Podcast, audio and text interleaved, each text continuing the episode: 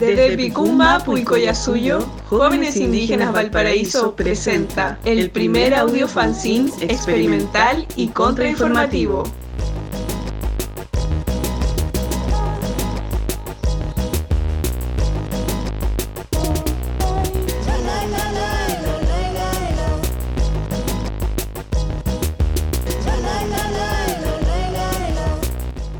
Ori, ori, ori. Ori, ¿qué?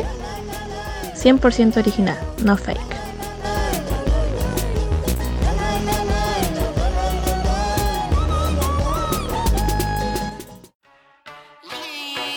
Este podcast es creado de forma autogestionada por voces de jóvenes indígenas que resisten en la ciudad. El uso de este material queda liberado siempre y cuando se señale nuestra autoría. Para seguir compartiendo y conspirando, sigámonos en las redes sociales Jóvenes Indígenas Valparaíso.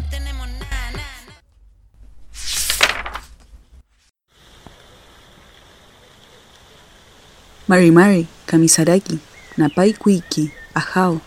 Hola amigues. En este retorno a la segunda temporada de Orijique, nuestra comunidad transita en una fase de sentipensares potentes, cargaditos de conciencia y con más ganas que nunca de poder visibilizar todo aquello que hemos comprendido con los ojos del alma a lo largo de estas semanas.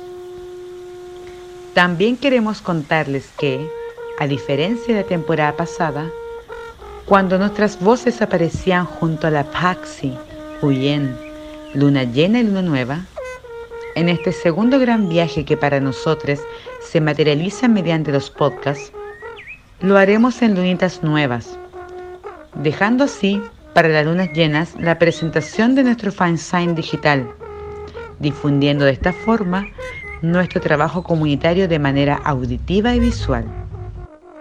Les invitamos con mucho cariño a recorrernos, a informarnos y a sentir y pensar juntos en este intenso mes de octubre en el que resistimos un año más de violencia y del genocidio de nuestra Abya Yala, conmemorado el 12 de octubre.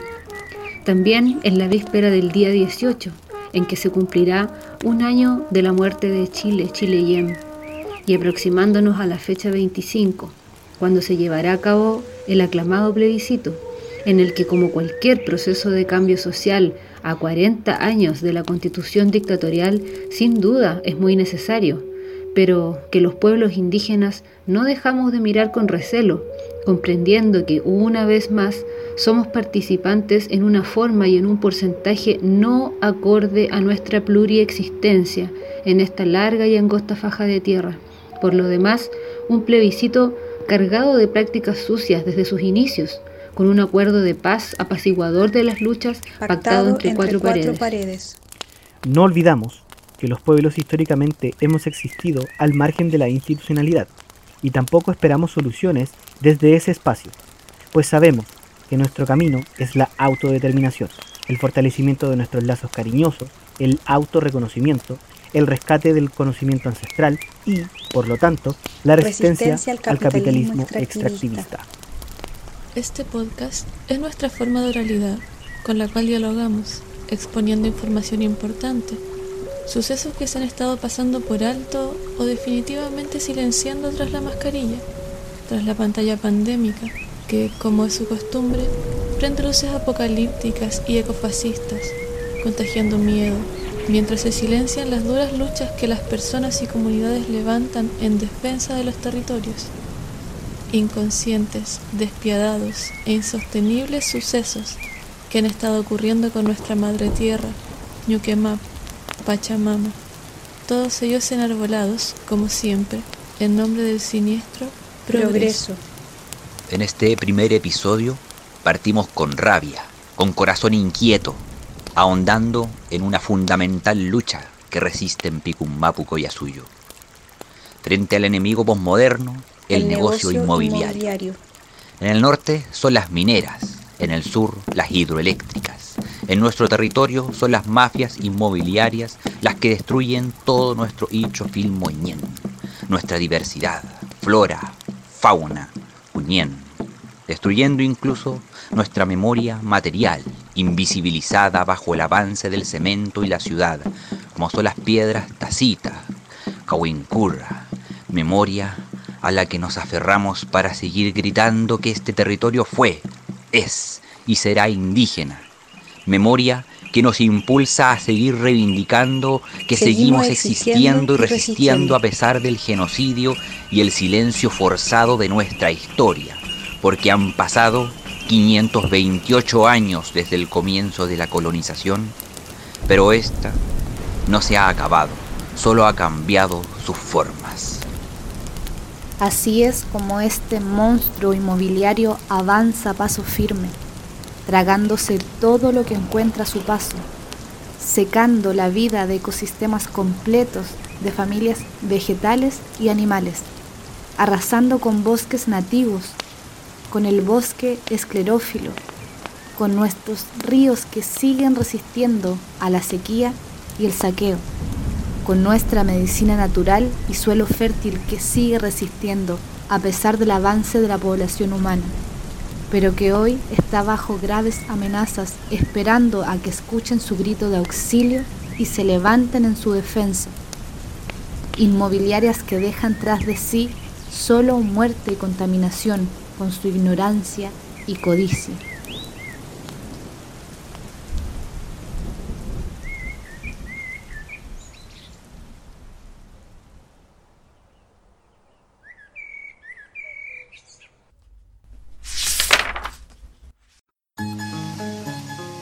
Aprendamos a hablar quechua. Ita paya. Ortiga. Cuca. Hoja de coca. Llantín. Llantén. Salvilla. Salvia. Cuyu. Tronco. Raspi. Hoja. Aprendamos a hablar quechua.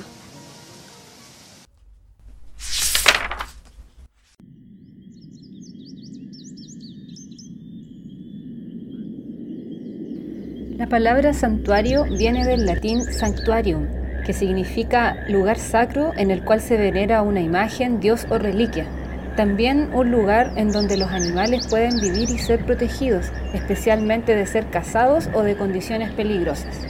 Sin embargo, para los pueblos originarios e indígenas descendientes, la madre tierra, Ñuque Mapu, Pachamama, es en sí misma un ser sagrado que contiene miles de formas de vida distribuidas en cientos de especies de los distintos reinos que, junto al ser humano, cohabitan existiendo. Pero la vida se tornó compleja y hostil para este equilibrio natural. Como habitantes de Abya Yala, en este territorio llamado Chile, Hemos resistido desde que se produjo la invasión y comenzó el genocidio y la destrucción de nuestra Madre Sagrada, todo con la excusa de la civilización y el progreso, y que hoy en día sabemos obedece a artilugios económicos extractivistas que codiciosamente y sin ninguna sostenibilidad avanzan, dueños de la maquinaria y la empresa, arrasando incluso con lugares denominados protegidos. Uno de estos espacios de conexión entre el mundo terrenal y el cosmos es el llamado Parque Natural Santuario Gómez Carreño, ubicado en la población del mismo nombre en la parte alta de la ciudad de Viña del Mar, zona caracterizada por una considerable riqueza de flora y fauna por la presencia de especies, subespecies y hábitats naturales. Por estos días nos encontramos con Roberto Contreras Valenzuela, presidente de la Corporación Viña Nativa, quien amablemente sostuvo una conversación cariñosa con jóvenes indígenas sobre estas importantes temáticas.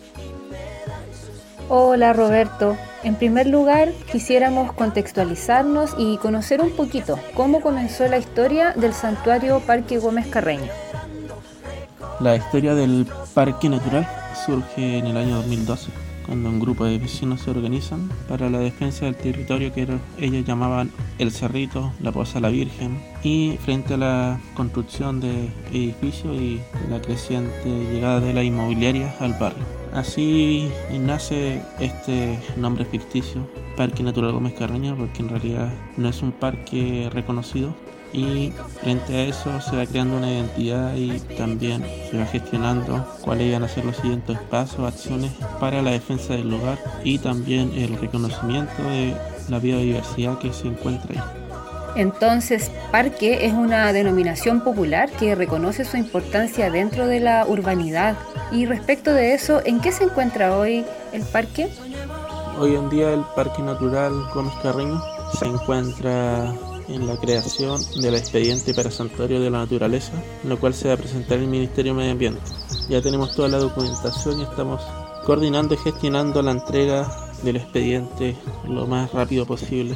Lamentablemente no lo pudimos hacer antes, todo este tema de la pandemia y los tiempos y, muchas dificultades retrasaron la entrega, pero hoy en día estamos en condiciones ya de hacerlo. Por otra parte, estamos entregando educación ambiental, información y difundiendo otras causas también a través de nuestras redes, las cuales se han potenciado bastante en este último tiempo. Ya contamos con cerca de 20.000 seguidores, incluyendo las redes de la organización, de nosotros como Corporación Viña Nativa. Y por otro lado, hoy en día que estamos a punto de levantar la cuarentena, estamos expectantes a, hacer actividades con los vecinos, eh, talleres, también crear nuevo material educativo y seguir en el territorio y, en terreno como siempre lo hemos hecho, en comunidad y, y con una propuesta seria que hemos tenido y vamos también manteniendo a lo largo del tiempo. Eso es lo que estamos hoy en día nuestra proyección y expectante a los, a los procesos que se seguirán dando adelante después de la entrega del expediente para Santuario de la Naturaleza. Desde ya deseamos que todo sea en buena hora para este vital reconocimiento. Eh, quisiéramos también conocer eh, en qué consiste la labor educativa medioambiental que comunidad ustedes realizan. Bueno, nuestro trabajo como organización se fundamenta en estos pilares que son la educación ambiental, tanto en terreno como en instituciones o establecimientos educacionales, donde vamos a dar charlas, donde generamos instancias educativas también o de ocio, eh, todo vinculado con lo que es la naturaleza y las buenas prácticas en el sentido de, de los valores de NDR, que es no deje rastro, otro de los pilares también es la creación de, material educativo a través de infografías, cápsulas audiovisuales y artesanías también que tenemos pensado crear y talleres. Y bueno, también la investigación científica es una parte importante como organización, como Corporación Viña Nativa, donde hemos estado realizando catastros, viendo la difusión de, especies nativas y endémicas del lugar, participando en seminarios, participando también con otras organizaciones en distintos territorios y de políticas públicas también en distintas instancias. Y el trabajo comunitario duro que es en el barrio y en el terreno a través de, de lo que es la vinculación con el medio, no solamente el parque, sino también las entidades en el tema barrial, vinculándonos con otras organizaciones, creemos que es importante la colaboración entre distintas entidades, organizaciones y, otros colectivos para lograr eh, objetivos claros y también posicionar el, tema medioambiental a nivel político, social y, y científico. Esos son nuestros pilares y objetivos como organización. Tenemos un par de proyectos en carpetas también un proyecto hermoso de observación de aves que estamos pronto a ejecutar aquí en la comuna de Viña del Mar y que vamos a ir replicando en otros sectores. Y eso es lo que es nuestro trabajo con la comunidad en realidad. Es una hermosa labor la educación medioambiental y sabemos que hay factores que obstaculizan mucho este trabajo. Por ejemplo, ¿cómo afecta al Parque Gómez Carreño el avance inmobiliario? ¿O qué otros factores de afectación existen? Bueno, el avance inmobiliario afecta a lo que nosotros denominamos Parque Natural Gómez Carreño, generando una enorme presión en el ecosistema, también en el barrio. Ya hemos perdido ciertas, ciertos ingresos que teníamos al lugar donde se han instalado edificios. También genera una enorme contaminación acústica, residuos también que no son manejados de la mejor manera y obstruyendo el, el paisaje hermoso que tiene este lugar como patrimonio por decirlo, intangible. También los servicios ecosistémicos se ven incluso modificados mucho con la remoción de tierra y cuando no hay una vinculación con, con las comunidades, no hay una forma amigable de hacer estos proyectos y no hay una integración, es muy difícil que generen un impacto positivo. Si bien en realidad hay algunos ejemplos donde se han hecho las cosas diferentes, eh, la mayoría de la inmobiliaria y proyectos no, no es el caso.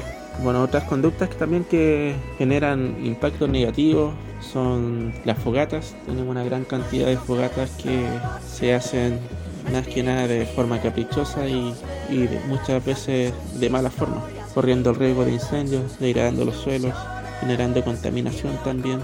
Otro impacto son los perros también. Tenemos una gran cantidad de personas que llevan sus perros eh, sin la tenencia responsable, donde se ponen a escarbar las madrigueras, los cururos, otros expeden olores, los ladrillos también estresan bastante la fauna. E incluso hay lamentablemente casos donde han habido perros depredando, cazando especies nativas y hemos incluso hemos visto perros ferales en el sector y bueno hay un tema nacional también otro tema que genera son los, los residuos y basura que generan los visitantes o personas que inescrupulosamente van a botar residuos al lugar. Generalmente por la falta de educación, la falta de empatía y la conciencia que, no, que muchos no tienen, que ven estos espacios como un lugar para vacilar o carretear o pasarlo bien y no un lugar para conectarse y, y respetar. Bueno, otra cosa, otro caso es el tema de las bicicletas, si bien generan un impacto, hoy en día los ciclistas son más conscientes de usar los mismos senderos que están abiertos o que ellos han creado para no ir abriendo otros. Y generalmente, si es bien regulado la, el tema del ciclismo, no genera un impacto mayor.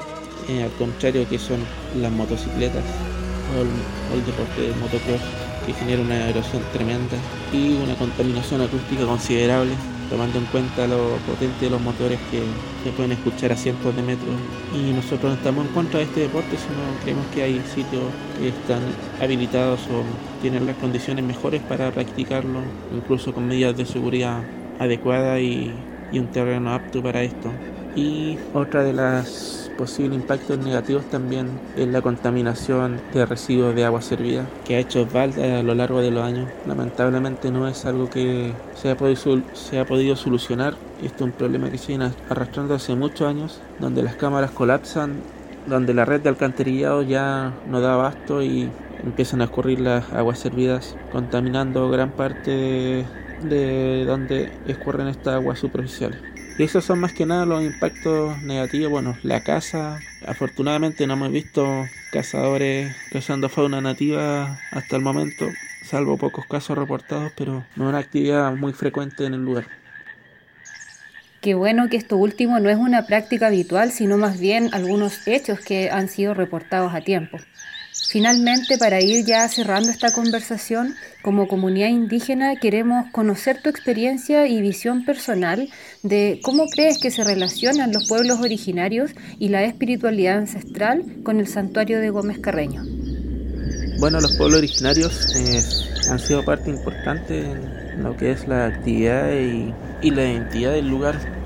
Participado comunidades mapuches en ceremonias, rituales y actividades comunitarias y creemos que parte importante de, nuestro patrimonio cultural es rescatar nuestras como visiones como las que pertenecen a lo que es los pueblos étnicos, pueblos originarios. También el tema de la espiritualidad es algo que hemos ido trabajando con otras organizaciones o, o actividades con otros grupos donde se han practicado yoga, se ha practicado también el, el tema de, de algunas danzas, el tema de, estar en contacto con la naturaleza y bueno, creemos que la espiritualidad es algo personal y colectivo que, que lo vive cada persona y, y, cada grupo de forma diferente, pero mientras sea con un respeto y con un arraigo por el tema natural, no debería haber grandes diferencias en el tema de,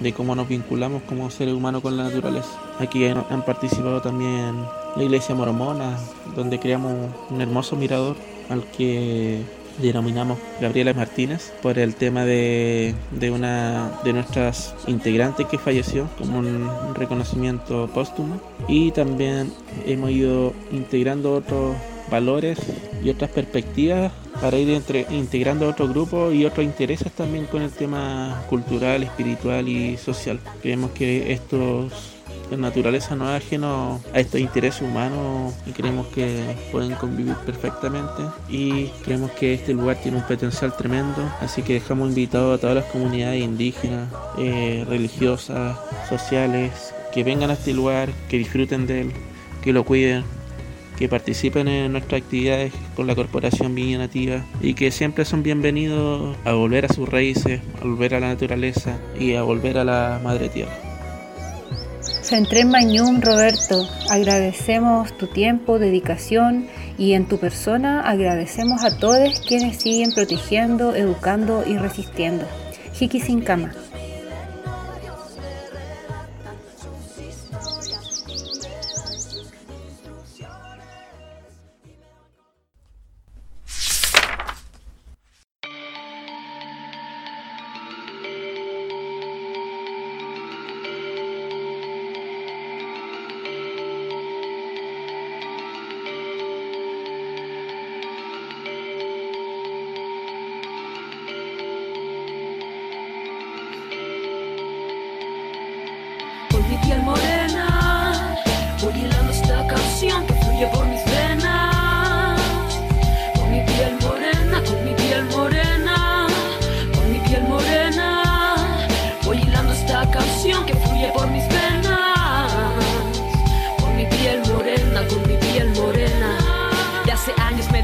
Negando mi color y mi raíz Porque ser mapuche está mal en este país.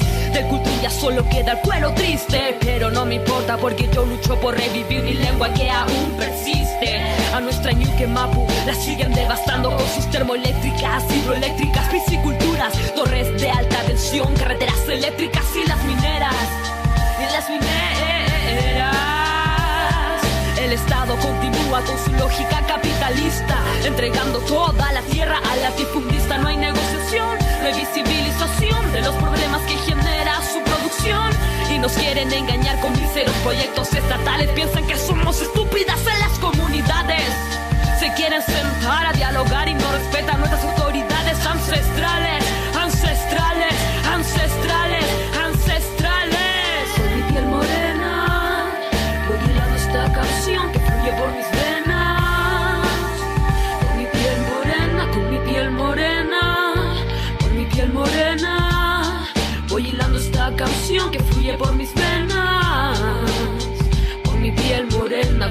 piel morena.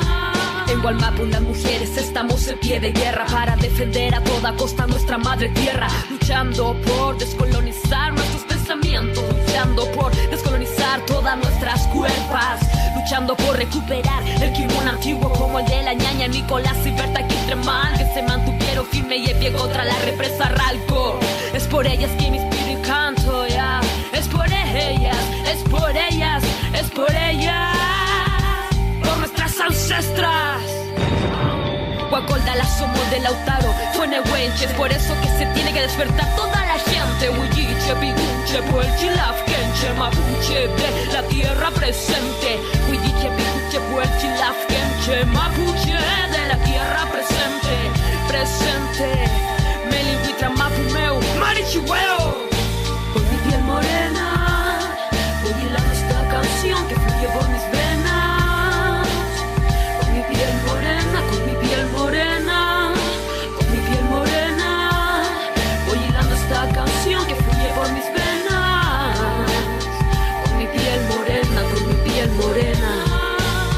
A nuestra ñuque Mapu la siguen devastando con sus termoeléctricas, hidroeléctricas, pisciculturas, torres de alta tensión, carreteras eléctricas y las mineras. Chipatupe, Puhuica de nuestras tierras. Ya, las tierras robadas serán recuperadas, las tierras robadas serán recuperadas. Ya tú a él, cupa y pumupa, ya el taí, manu a el taí, pupi que cheyen y puyumai. Rababam, ba, ba, ba, ba, ba.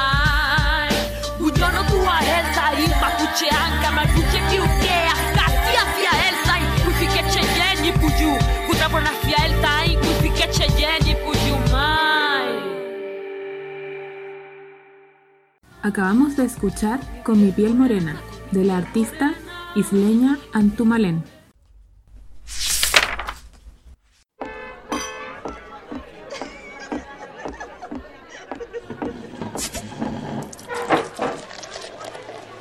¿Se han preguntado por qué es importante discutir la participación indígena en una nueva constitución?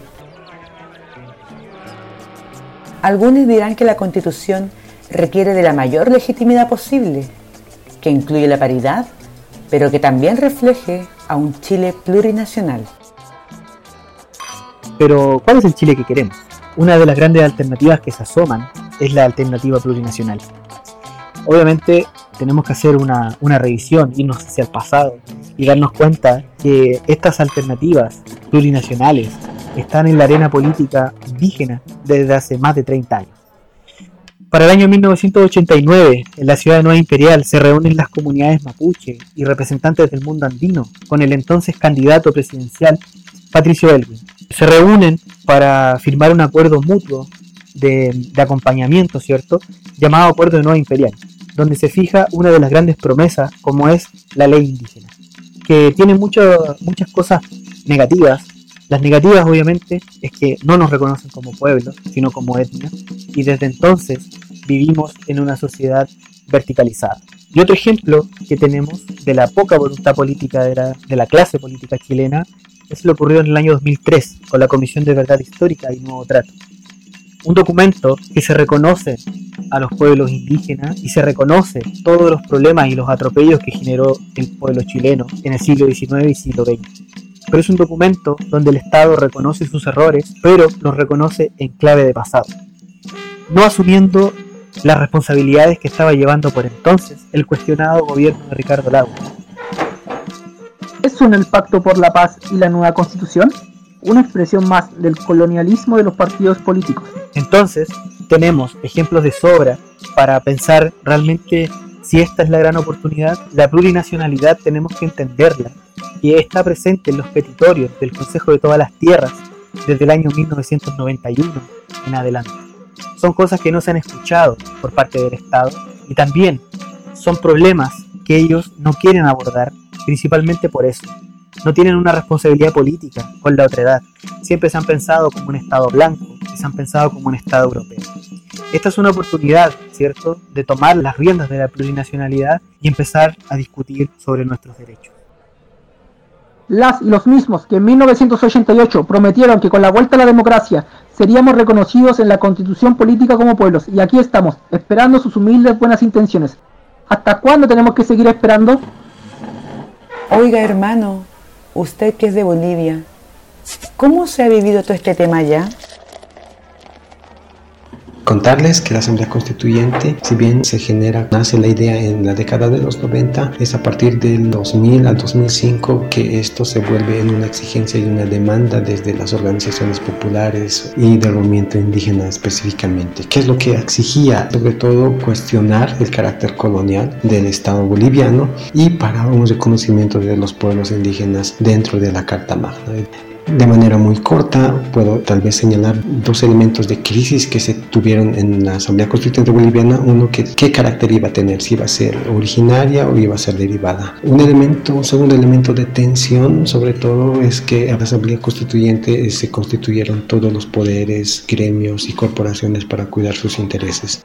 Fueron dos elementos que tal vez eh, se constituyeron para que fracase la Asamblea Constituyente. ¿Sabían, hermanes, que el pasado 13 de octubre, ahora hace poquito nomás, la Comisión de Constitución del Senado señaló que el proyecto de los escaños reservados se postergará para después del plebiscito? Es decir, la gente irá a votar este 25 de octubre en un plebiscito que no está incorporando la participación de los pueblos originarios. No estaremos incluidos en esta gran fiesta republicana. Linda postergación, ¿no? Es la costumbre, parece, en este país llamado Chile. Pero tanto que se hablan de los escaños reservados. Ya, ¿qué son? Los escaños son un mecanismo que busca asegurar un número de asientos en la constituyente para representantes indígenas, para señalar quiénes deberían votar por esos representantes indígenas, como también quiénes pueden ser candidatas o candidatos y cómo se elegirán dichas candidaturas. En esta discusión se ha escuchado a diversos representantes de los pueblos quienes, en general, han convenido la importancia de determinar el número de escaños en base al censo nacional y la necesidad de que todos los pueblos cuenten con representación. El problema que se ha suscitado en torno a esto es que la discusión en el Congreso ha sido demasiado lenta. Los honorables se han excusado que los asuntos indios son muy complejos y técnicos, que es nuestra culpa como pueblos por no ponernos de acuerdo en la forma que queremos participar en la constituyente. El plebiscito ha generado tensiones entre pueblos y el gobierno utiliza esas tensiones que existen para complejizar su posición, porque le interesa que los pueblos sigamos divididos. Pero esto no es nuevo. La relación entre el Estado de Chile y los pueblos originarios ha estado plagado de violencia, deseos de sumisión y control. Solo recientemente los pueblos originarios han sido reconocidos como sociedades permanentes en el derecho internacional de los derechos humanos y las constituciones de Abya han intentado abrir espacio para la conmovisión indígena, algo que en Chile se encuentra en el piso menos uno claramente, siendo el país más retrasado. Hay elementos que deberían iluminar la discusión sobre los escaños reservados para que su incorporación sea ajustada a los estándares internacionales sobre participación y representación indígena. Lamentablemente, lo que acaba de pasar es una pésima señal. Hablan de igualdad encubriendo un racismo, su cinismo, su falta de voluntad. Esta sensación amarga no es nueva y lo sabemos, hermanos. Desconfiamos del Estado como de los partidos políticos. Ahora, ¿Qué hacemos con todo esto a puertas de un plebiscito que no nos consideró? Por supuesto que queremos que se elimine la constitución del dictador, que fue perfeccionada por la concertación, en especial con Ricardo Lagos, quien eliminó la firma de Pinochet y plasmó encima la suya. ¿Cómo se puede construir entonces la plurinacionalidad? ¿Cómo ha sido allá en Bolivia? Lo plurinacional muchos coinciden que se entiende a partir del reconocimiento y la implementación de las autonomías indígenas. Lamentablemente en toda la gestión del gobierno del MAS solamente se aprobaron cuatro autonomías indígenas. Es un proceso que aún es pendiente, pero también se cuestiona, diremos, si realmente es la forma en cómo debe entenderse la, lo plurinacional. ¿Qué se puede decir a partir de esto? Es que la instalación de una asamblea constituyente genera muchas tensiones.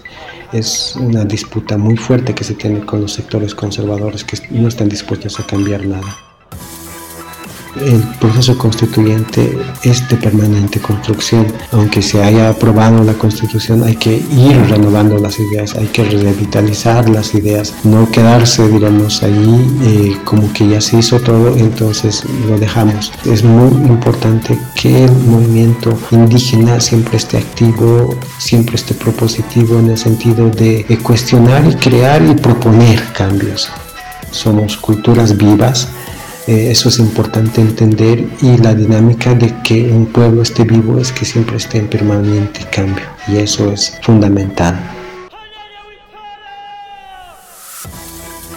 Como jóvenes indígenas, podemos señalar que el plebiscito ha dado paso a que empecemos a dialogar en torno a la plurinacionalidad con otros hermanos, pero sobre todo en torno a nuestra autonomía. Son conversaciones necesarias que llevaremos a nuestros tiempos respetando las luchas que han levantado nuestras abuelas y abuelos, escuchando las experiencias de nuestros hermanos indígenas de otros territorios para así recuperar y reescribir también nuestra historia, nuestras memorias, nuestras prácticas, nuestras lenguas y fortalecer los vínculos territoriales entre hermanos.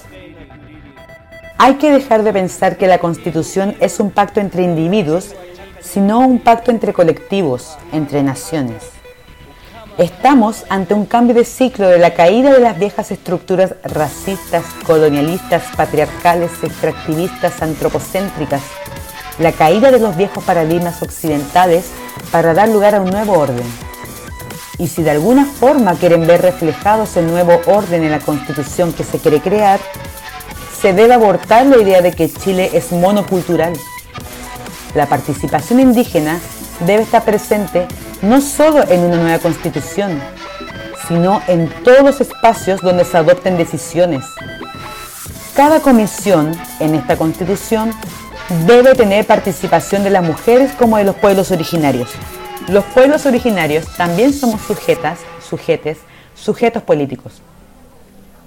¿Y qué piensa de todo esto usted, Mamat Aya, como autoridad ancestral aymara? Este cambio de constitución lo había prometido a la llegada de la democracia. En la antesala de este acontecimiento se habla de paridad, género, de escaño reservado para los indígenas, con el que también estaba de acuerdo, pero también cuestionando por qué provoca división y lógicamente diferencias de opinión. Y los más jóvenes, en su opinión disidente a estos escaños reservados, generan movimientos de una asamblea constituyente plurinacional que sería lo ideal, pero lamentablemente bajo mi visión vista de la realidad, en este estado colonizador, discriminador, con el adagio de dividir para gobernar. Con esto no quiero borrar la, la lucha de los jóvenes, que reconozco que es valiosa, generosa, y finalmente quiero hacer un llamado a los hermanos y hermanas que no caigamos en este juego que nos levantemos y levantemos nuestras voces en unidad. Hichape, Hichaneja, Saitasiñani, Hayaya, Hayaya, Hayaya. Hayaya, Cuyaca. Y a nuestros hermanos, nunca más espíritus silenciados. Nunca más vamos a sacrificar nuestra existencia ni nuestras cosmovisiones porque en ella reside la protección a algo superior, a la Pachamama, Ñuquemapu, Madre Tierra. Jiki sin cama y salucita.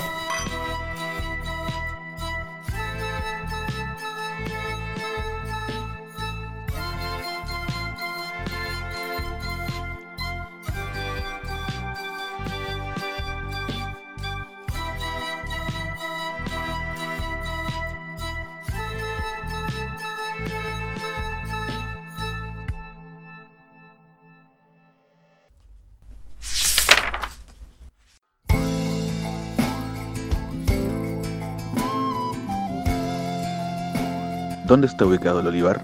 Este se encuentra en la zona este de la ciudad de Viña del Mar, sector residencial de Viña Oriente, limitando con la ciudad de Quilpué y a un costado del jardín botánico. Esta población posee amplias áreas verdes y lo atraviesa un importante cauce de agua permanente. A pesar de todo esto, la gran cantidad de casas y expansión poblacional amenaza cada vez más sus cuencas y cerros, poniendo en peligro su riqueza natural de las pocas que quedan en la quinta región. El olivar ecoorganizado nace bajo la necesidad de unir fuerzas de vecinas y vecinos de la población para detener un proyecto inmobiliario que se desarrollaría en la quebrada, en el lugar donde las pobladoras y pobladores han formado su identidad y el cual pertenece a una gran riqueza único del bosque esclerófilo. Bueno, otra de las problemáticas que nos encontramos acá en la quebrada del Olivar con esta inmobiliaria es que hay una, hay una problemática gigante, que es tema de, la, de los organismos estatales finalmente. Acá tenemos un tema en que la empresa hace un informe, añade un proyecto, informes, catastros y un montón de temas, un montón de, de, de informaciones del sector y las empresas fiscalizadoras como lo son CONAF o la DGA no van a verificar en terreno si lo que indica el papel de la empresa es verídica, es certera o no.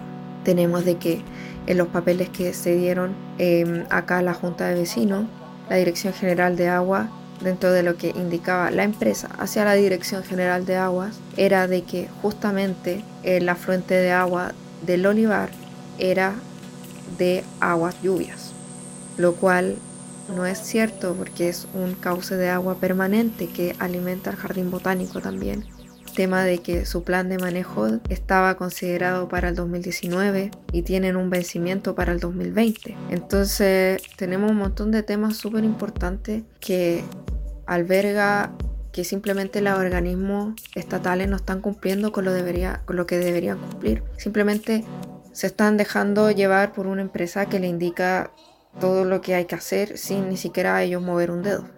Un tema importante y crítico que se está dando en contingencias locales como esta, pero también en contingencia nacional. La problemática actual con la inmobiliaria es que se está llevando a cabo una construcción de viviendas sociales impulsado por Servio en una quebrada donde hay abundante flora nativa, también fauna nativa. En los informes que declararon esta inmobiliaria no están contemplados árboles que están protegidos, como por ejemplo el belloto del norte, también declarado monumento natural por lo que su tala está prohibida, y que al momento de instalarse la faena nos percatamos de que estaban estos ejemplares eh, donde se va a llevar a cabo la construcción. También hay quiques en esta quebrada, hay aves que se han podido avistar árboles del bosque esclerófilo y del bosque higrófito. Hay pataguas, hay sauces, hay petra también. Entonces nos hemos organizado para poder luchar contra esto. Se han llevado a cabo denuncias y CONAF ha reconocido de que la tala que han llevado a cabo esta constructora, se llama Vertex, fue fuera de norma. También reconoció que sus informes no estaban contemplados el Vieto del Norte, por lo que ya sería un bosque de preservación para que sigan existiendo estos ejemplares. Entonces, a pesar de que CONAF ha reconocido todo esto y teniendo la facultad, no ha paralizado la obra. Ha delegado este trabajo al juzgado de policía local de Viña del Mar, lo cual demora, toma tiempo y siguen trabajando, siguen removiendo tierra, según ellos no talando, pero han sepultado árboles, arbustos, los han sacado igual con la máquina, entonces se lavan las manos. También en la actualidad hay dos recursos de protección en la Corte de Apelaciones, impulsados uno por la Junta de Vecinos y otro por otros vecinos, y que está actualmente en trámite. Ahí mismo también CONAF reconoció todo esto, lo que mencioné anteriormente. Nosotros seguimos trabajando y haciendo la denuncia contra CONAF, además de un recurso de invalidación del plan de manejo que también lo hizo admisible CONAF y que del cual estamos esperando también respuesta. Eso es como lo que estamos actualmente como organización trabajando principalmente como las acciones más directas, más rápidas, que en este caso sería contra CONAF, mientras las otras organizaciones están trabajando con los recursos de protección. También tenemos dentro de estas mismas legalidades el acceso a la información. Acá la gente no tiene el acceso la información para poder llegar y saber qué es lo que pasa con su comunidad. Nosotros nos enteramos por el diario, por la gente que boca a boca, entonces, o algunos se enteraron cuando fueron, llegaron y fueron a talar. No hay un informe. Inclusive este proyecto no fue aplicado a un diario oficial. Así que también es un tema el hecho de, que la gente no esté involucrada en estos proyectos, porque la participación ciudadana que se debe albergar en, en poblaciones o en comunidades en general por temas de espacio también, ya que acá tenemos una cantidad enorme de gente, en lo cual llega Servio, en el cual quiere instalar este proyecto con cero, cero comunicación. O sea, la gente tiene que opinar. Tenemos que considerar de que acá los vecinos tienen más de 30 años aquí y ni siquiera pueden considerar lo que ellos dicen, simplemente acatar a todo lo que va pasando. Cuando es, es ese sector, son la gente que ha vivido acá toda una vida la gente la que ha estado acá, la gente que conoce el agua, que conoce los árboles aledaños. No la empresa, no la, la empresa que viene acá como ente extraño a un lugar.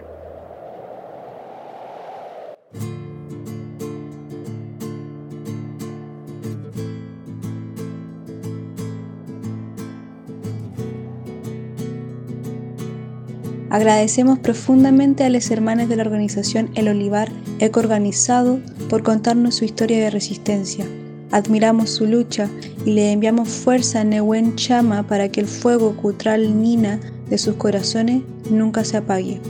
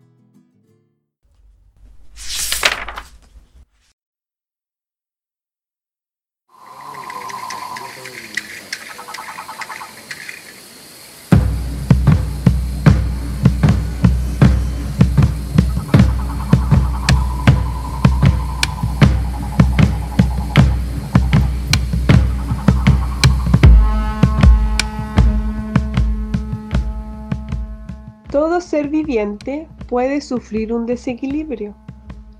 Los animales, también las hierbas y sus frutos pueden enfermarse. De la misma forma, la tierra, la mapu, se enferma. Desde el mundo mapuche, nosotros decimos que las personas tienen una composición material y una composición espiritual y que lo primero que se enferma es el pili o espíritu. ¿Por qué? Porque el pili es más antiguo que el cuerpo. Se dice que el pili viene desde mucho tiempo atrás de tu cheñen, de tu ser persona. El pili es energía, pero es inmaterial, es incolora, es insabora. No se puede medir, pues no tiene ninguna medida solo se siente, se palpita y también se puede leer.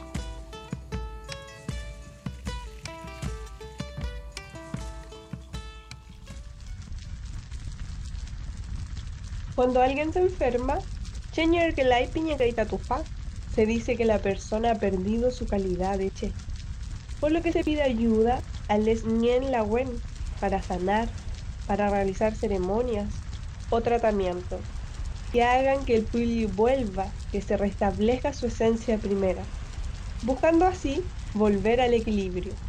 La salud es un equilibrio físico, espiritual, social y natural. El kume mongen, el kume felen, el kume kalen no es solo individual, también es colectivo.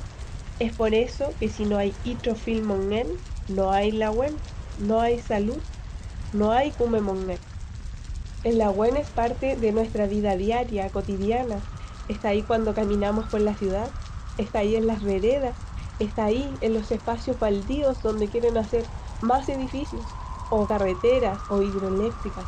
Está ahí acompañándonos diariamente en el mar. El agua es tan importante, ¿no? Por eso están los campos, los cerros, y Mapu, ya que ellos tienen su propio poder creador, donde está el lagüen y Trofil lagüen. Todos los tipos de lagüen están bajo el campo, bajo la tierra, bajo el cemento. No lo olvides, cuídalos, defiéndelos. Ahí están las hierbas, las piedras u otros elementos de la naturaleza que nos sanan.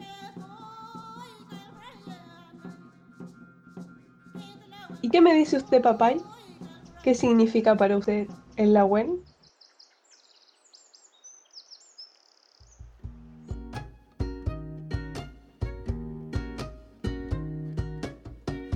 El Lagüen para mí también es tan importante, importante porque cura el alma, porque ayuda a relajarse, porque tan solo a veces cuando uno está bajoneado, uno busca el remedio, busca un remedio para buscar cómo sentirse mejor, sale a ver su huerto, qué es lo que es mejor, nuestra gente antes, el mejor Lagüen, que yo conocía una, una papá y una cuchipuyo, una anciana, la cuchipuyo siempre me mandaba a buscar eh, orégano y, el éter.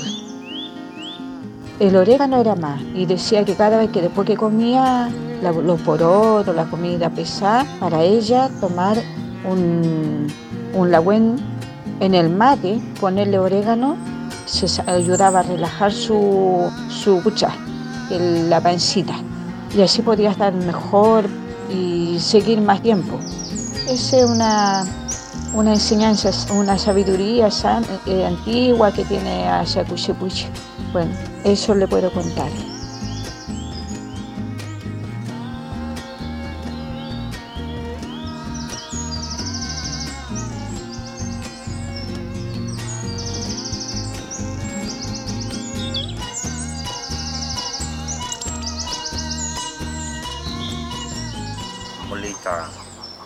lawen meli ta anam ka liwen meli tapel ngi lawen peskin ngetui lawen folil ngetui kom fe mochi lawen tati mamel ngetui lawen pele kamli lawen pelemu komu mli lawen itofil ple mlita lawen tati kinyanam kamo itrofil kutanmo mlekita lawento waltachetati mm. kamli witunko kamli kurantu mapu kafay mutakalya kum lawen kita el pelo ni lawen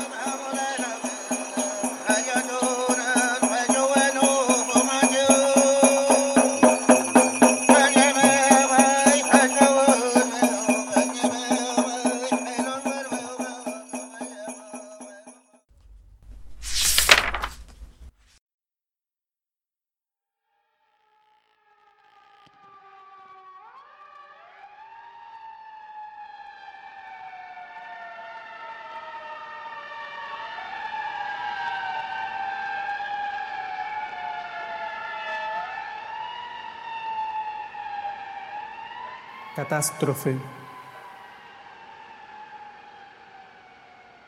Las vizcachas en el precipicio, cóndores, gárgolas en guerra contra jotes, polillas chorizas echan el pollo del chagual cuando cae el cae quetecat, retroexcavadora líder en el mercado. Y sí, no cae agua nieve, ¿sí o no? Cabreadas cabras invasoras, devoradoras de maleza, malazas sin pena en mala, penando autónomas a su ruina, arruinando la fiesta catemina, panquehuina con cahuina, reemplazando chacras por chagres, creciendo contra la costa, cosa a costa de la disminución preandina, harina de áridos y árido desierto sin causa ni cauce.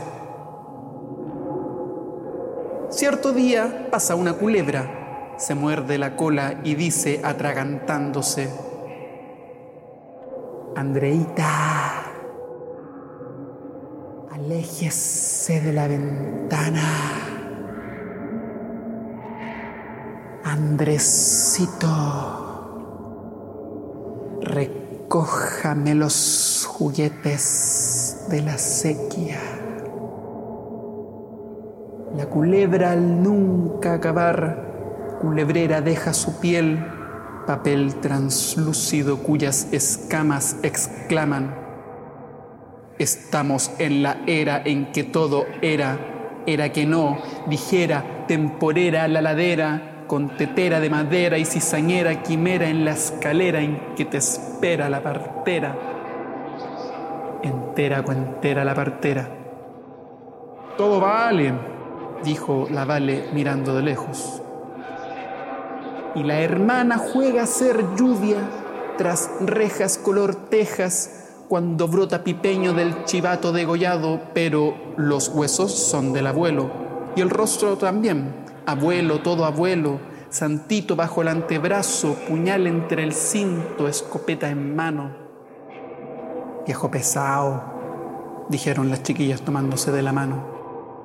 Cuando la tía les dice a la Andrea, a la Vale y al Andrés que se entren y les cuenta de una era que era entera era, y la era insigne, imaginaria, imagina mundo, en que el cóndor anidaba en montañas, patrañas. El jote no era funcionario municipal, sin causa. Las polillas no sabían de ampolletas, solo yesca el agua corría escapando de la yuta, chutas las cuentas. No había silicosis ni psicosis.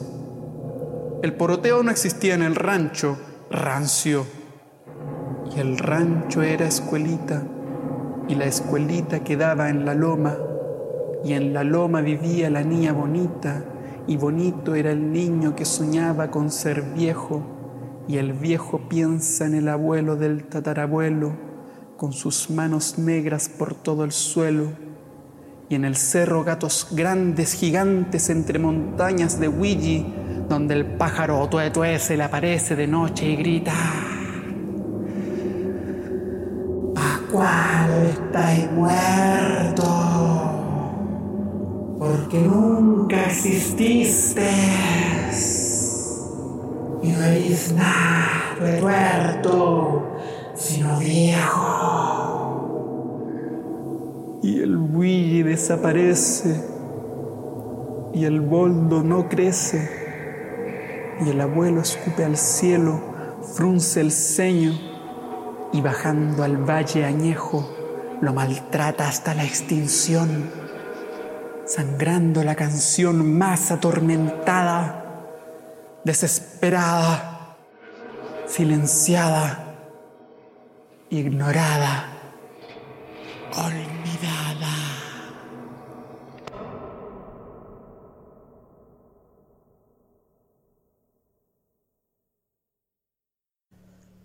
Agradecemos al poeta Litre del Valle de Aconcagua por compartir con nosotros su poema Catástrofe.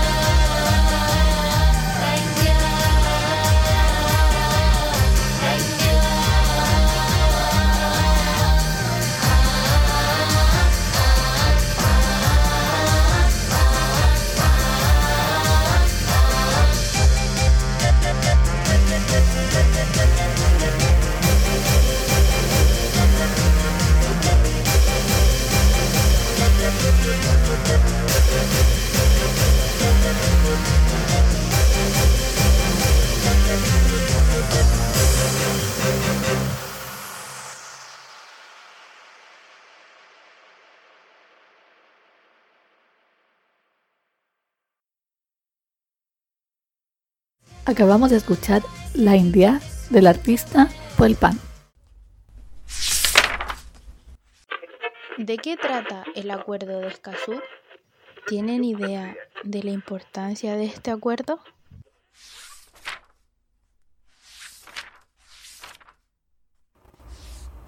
El origen del Tratado de Escazú nace en 1992, en la ciudad de Río de Janeiro, Brasil, en una conferencia de las Naciones Unidas sobre el desarrollo sostenible. El 4 de marzo de 2018, en la ciudad de Escazú, Costa Rica, América Latina y el Caribe hicieron historia, al adoptar el Acuerdo Regional sobre el acceso a la información, la participación pública y el acceso a la justicia en asuntos ambientales en América Latina y el Caribe respectivamente. Esto tuvo una preparatoria de dos años y nueve reuniones intensas con el comité de negociación. El acuerdo de Escazú cuenta con 26 artículos. Uno de los puntos más importantes de este acuerdo es el garantizar la participación de las comunidades en tomas de decisiones que involucren a ambas partes. ¿Qué quiere decir con esto? Los países que firman el tratado se comprometen a una participación abierta e inclusiva en los procesos, sobre la base de los marcos normativos interno e internacional. Y dentro del texto se explicita que ambas partes tendrán voto en la toma de decisiones. En cuanto a los derechos sobre el medio ambiente, existe una ley que es la ley número 19.300, en la cual de forma específica en el texto que pueden encontrar en BCN, la Biblioteca del Congreso Nacional de Chile, se expresa explícitamente lo siguiente.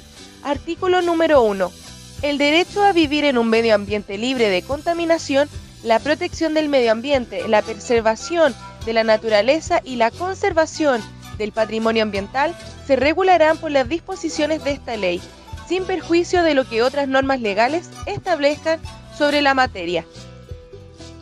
Artículo 2. Para todos los efectos legales se entenderá por biodiversidad o diversidad biológica, la variabilidad de los organismos vivos, que forman parte de todos los ecosistemas terrestres y acuáticos. Incluyen la diversidad dentro de una misma especie, entre especies y entre ecosistemas. Cambio climático. Se entiende un cambio de clima atribuido directa o indirectamente a la actividad humana, que altera la composición de la atmósfera mundial y que se suma a la variabilidad natural del clima observada durante periodos de tiempos comparables. Contaminación. La presencia en el ambiente de sustancias, elementos, energía o combinación de ellos, en concentraciones o concentraciones y permanencias superiores o inferiores, según corresponda a las establecidas en la legislación vigente. Contaminante.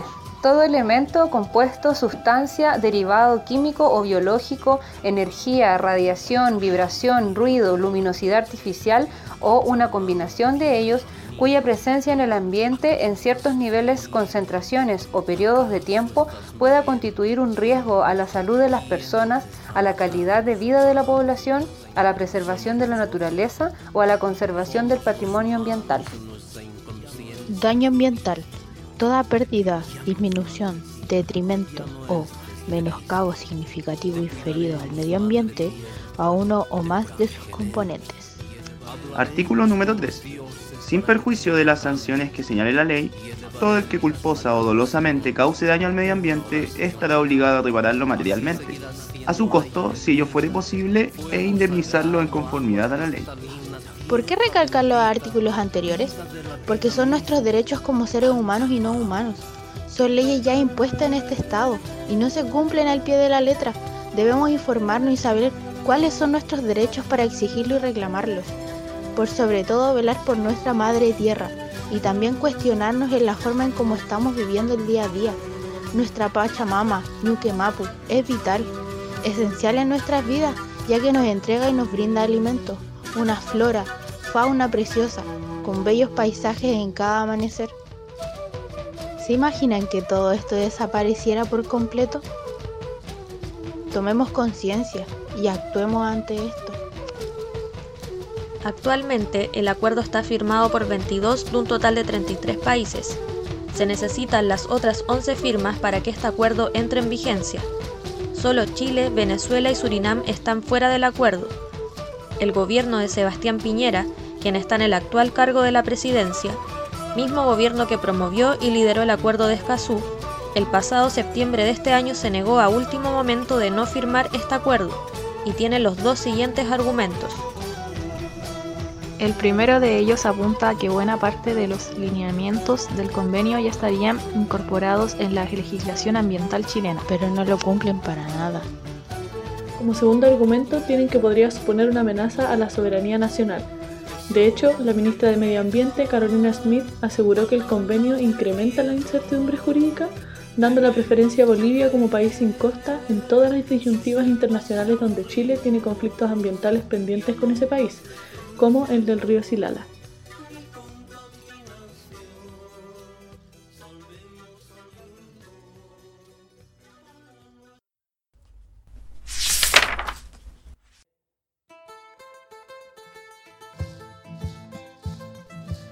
Plantas medicinales. Colia alinaja. Yareta. La yareta es un arbusto altiplánico que sobrevive a distintas temperaturas, pero aún así se encuentra en estado de vulnerabilidad. Es por eso que debemos usar con respeto lo justo y lo necesario todo fruto de la pacha. La yareta sirve para la presión alta, diabetes, asma, dolor estomacal, heridas infectadas, reumatismo, entre otras. Palki. El palki combate la fiebre y la gripe y problemas físicos desencadenados por los cambios de temperatura, como la tos seca y dolor de garganta. Es diurético, antiséptico y usado para distintas afecciones reumáticas. Detiene la diarrea y hemorragias, además de tratar las hemorroides. También es cicatrizante, cura heridas, úlceras y granos, pero una de sus importantes propiedades, al igual que el maitén, es que sirve como antídoto a la alergia causada por el litre. Molle. El molle o pimiento es un árbol que crece mayormente en los valles. Sin embargo, podemos verlos en la costa, también en el altiplano, hasta en la selva. Sus hojas nos pueden ayudar mucho para calmar dolores estomacales fuertes. Para las cuyacas que han decidido ser madres, les puede ayudar para la recuperación de fuerza postparto. También se usa para calmar la tos y gripes. Chachacoma. Esta plantita crece en el altiplano, resiste temperaturas muy frías y sirve para la jaqueca, puna, regula la presión y la fiebre. También es buena para el cáncer de mama, purifica la sangre, entre otras. Maqui. El maqui se da en mayor cantidad al sur del Gualmapu, pero también podemos encontrarlo en Picún-Mapu. El maqui tiene propiedades antiinflamatorias y antimicrobianas. Nos da energía, aumenta nuestro sistema inmune y ayuda a tener un sistema cardiovascular sano. Es un poderoso antioxidante, previene el Alzheimer, regula el azúcar en la sangre. Utilizando sus hojas podemos calmar quemaduras y es un depurativo a nivel completo en nuestro, nuestra y nuestro cuerpo. Cedrón. El cedrón es un sedante, calma los nervios, crisis ansiosas y ayuda a inducir el sueño. Pero hay que tenerle respeto, ya que sube la presión.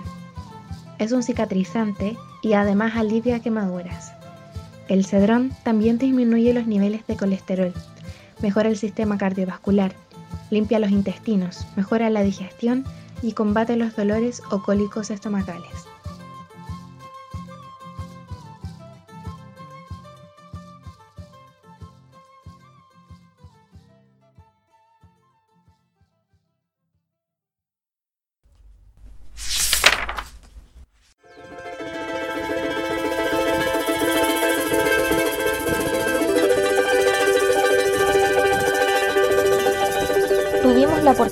Conversar con Almendra, parte de la agrupación Acción Barrial ubicada en Quilpué. ¿Cómo nace Acción Barrial? ¿Dónde se encuentra ubicado el Parque Natural Cerro Los Pinos? Acción Barrial nace desde la iniciativa de los propios vecinos de la población Los Pinos y la necesidad de crear vínculos entre nosotros, buscando nuestro propio sentido de pertenencia en el sector, generando un tejido social con el fin de relacionarnos como comunidad. La población Los Pinos actualmente es un centro de conjuntos habitacionales ubicado al lado sur de Quilpué, retirada del centro, la cual colinda con cerros de bosques esclerófilos al final de la población. Cerros que forman parte de la cuenca del Margamarga, dentro de la zona de transición de la Reserva de la Biosfera Campana Peñuelas, reconocida por la UNESCO. Nuestra población fue creciendo y como vecines buscamos un espacio de recreación más allá de las diminutas plazas carentes de espacio para todos. Fuimos encontrándonos en el cerro, el cual se utilizaba para pasear a las mascotas, practicar deportes y juntarse con los amigos del barrio. Así, un día domingo del año 2015, partimos cuatro vecinos limpiando el cerro, que en ese entonces era un gran basural de desperdicios de toda índole, en medio del bosque esclerófilo. Vecines que pasaban por ahí se fueron sumando y así se volvió un compromiso de todos los domingos juntarnos para realizar limpiezas en el cerro.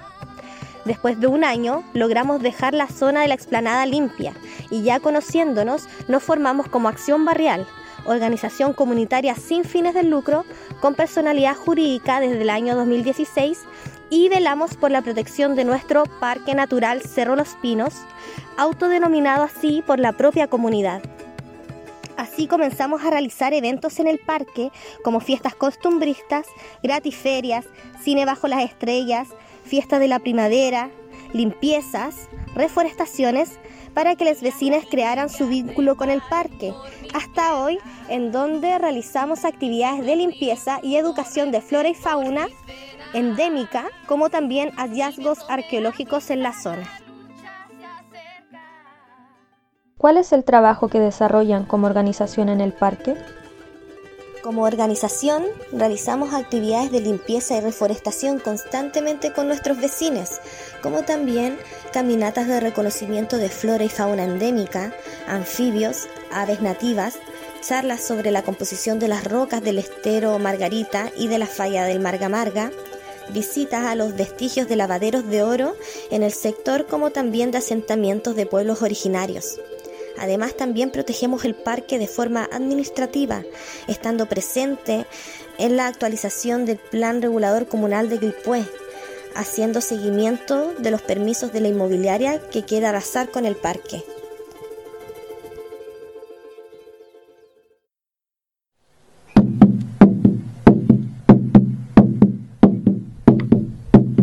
¿Cuál es el conflicto actual que tiene el Parque Natural Cerro Los Pinos?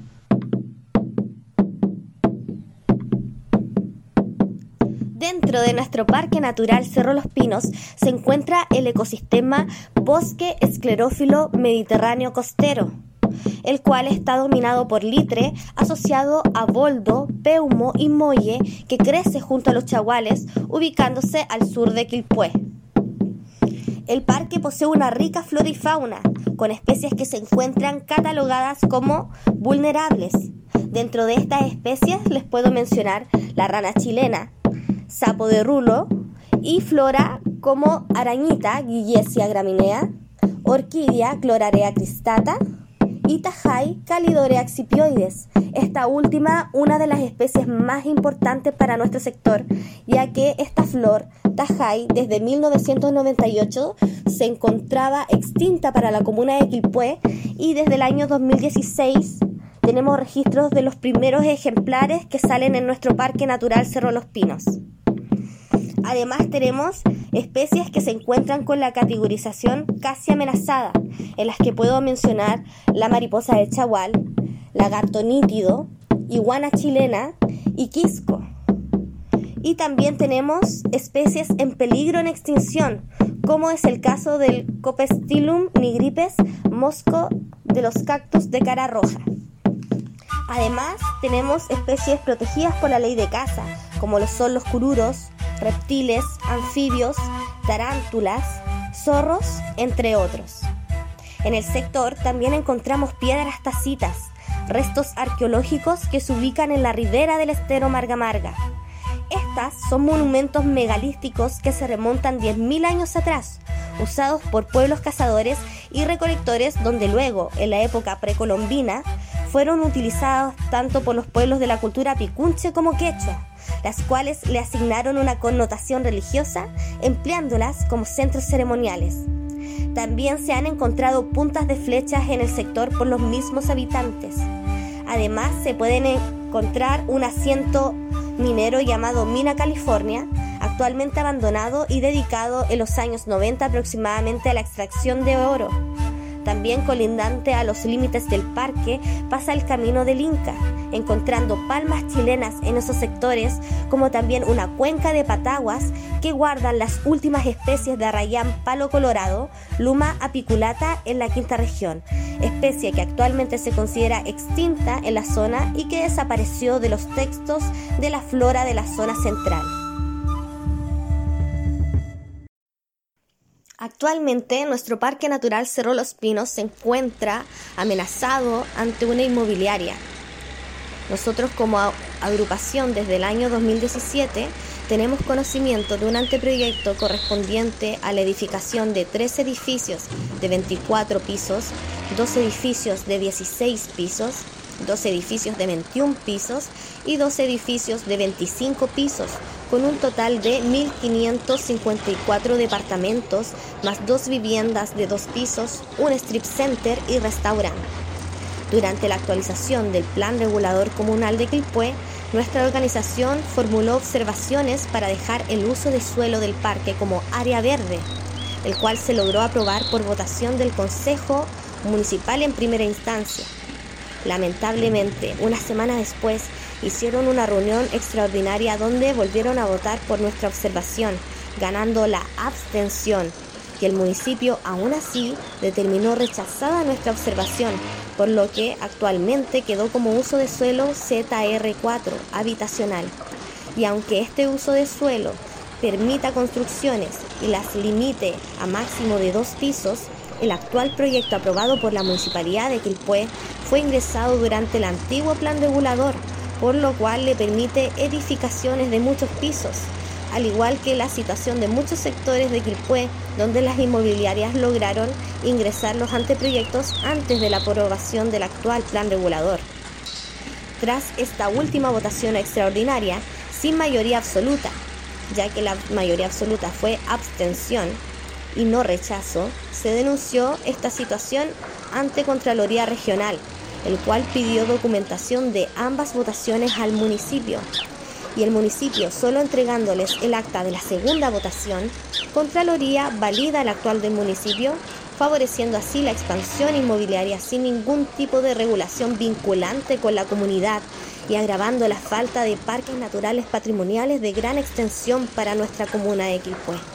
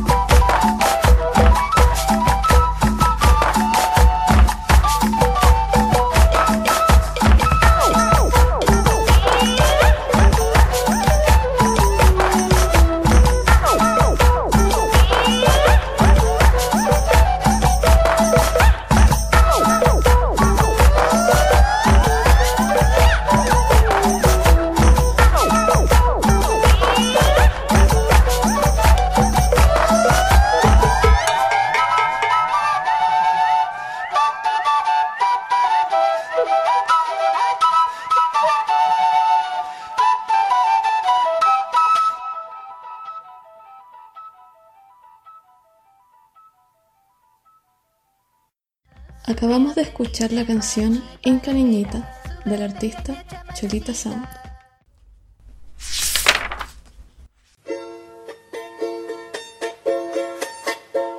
Aprendamos, a hablar, Aymara.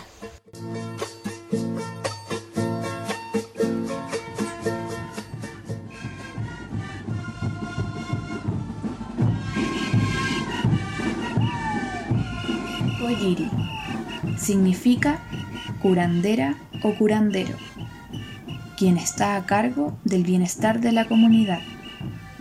Alinaja significa plantas.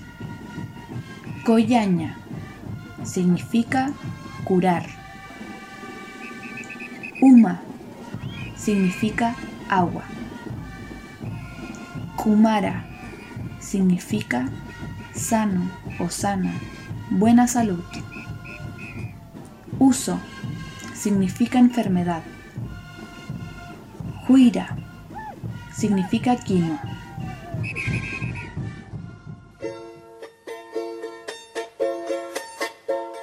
Aprendamos, a hablar, Aymara.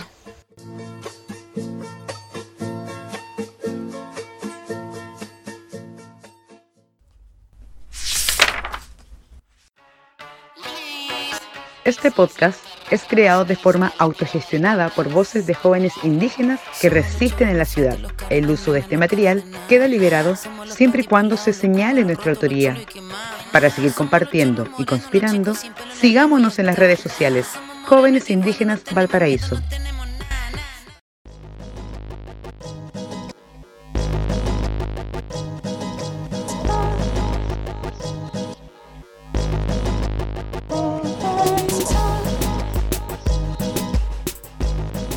Desde Picumba, Pucoyasuyo, Jóvenes Indígenas Valparaíso presentó el primer audio fanzine experimental y contrainformativo.